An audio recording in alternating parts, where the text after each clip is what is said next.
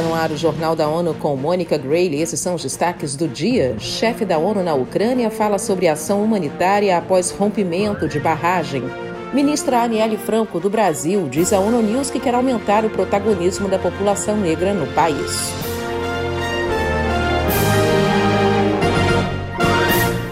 Coordenadora e chefe humanitária da ONU na Ucrânia, Denise Brown, falou a jornalistas na sexta-feira sobre a resposta das Nações Unidas e parceiros após o rompimento da barragem na região de Kherson. Quem tem os detalhes é Mayra Lopes. Brown está na cidade de Bilozerka, do lado oeste do rio de Dnipro, cerca de 20 quilômetros de Kherson e próxima da linha de frente dos atuais combates. Segundo a representante da ONU no país, a situação na região é dramática. Ela explica que a cidade sofre com os bombardeios diários e teve uma ponte destruída. Além disso, Brown também cita que as inundações atingiram a cidade rapidamente, surpreendendo os moradores. The state of the situation is dramatic. This is a town that's five kilometers from the front line, daily shelling. As estimativas iniciais da ONU apontam que 17 mil pessoas foram atingidas, mas o número total pode subir para 40 mil. Da ONU News em Nova York, Mayra Lopes. A porta-voz do Acnur, Xabia Mantu, afirmou que água, saneamento e higiene são questões prioritárias no momento por causa dos riscos à saúde humana. A ministra Aniele Franco, que lidera a pasta da Igualdade Racial do Brasil, é a convidada do podcast ONU News. Ela esteve na sede da ONU em Nova York no fim de maio para participar do Fórum Permanente sobre Afrodescendentes.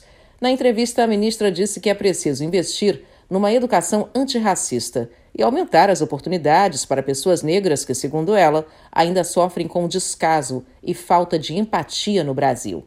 Eu falo educação como um todo, de um letramento racial, de uma empatia de se colocar no lugar de pessoas negras. Eu sinto a falta disso no Brasil ainda.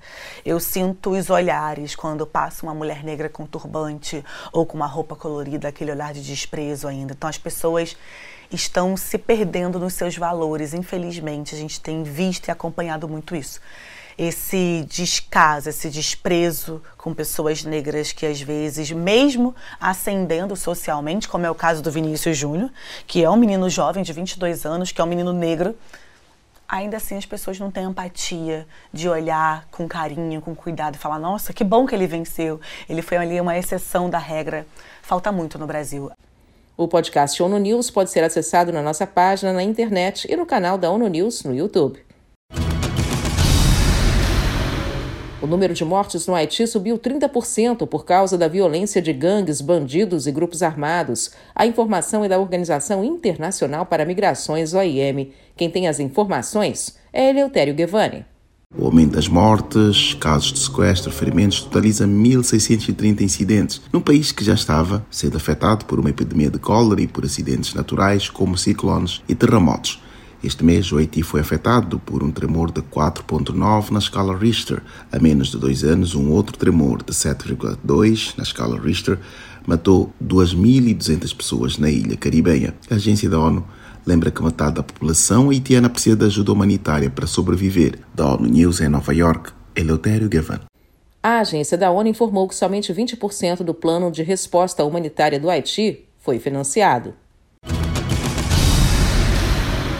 A Organização Mundial da Saúde, OMS, está travando uma luta contra a anemia com novas diretrizes. A agência quer confrontar o que chama de grave problema de saúde pública em nível global. Os avanços são lentos e, no ritmo atual, não vai haver como alcançar as metas globais para conter a doença, que afeta 571 milhões de mulheres e 269 milhões de crianças. Léo Nethervin é assessor da Organização Pan-Americana da Saúde, OPAS, para alimentação, nutrição e atividade física nas escolas. E é ele quem comenta sobre esse tema. A OMS estima que no mundo 40 2% das crianças menores de 5 anos e 40% das gestantes são anêmicas. Nas Américas, 16% das crianças menores de 5 anos e 19% das gestantes são anêmicas.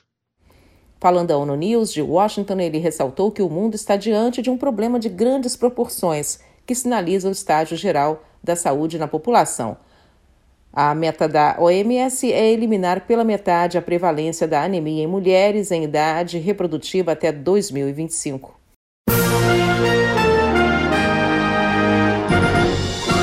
Este foi o Jornal da ONU. Mais informações na nossa página news.un.org/pt e nas nossas redes sociais. Siga a gente no Twitter, arroba ONUNews.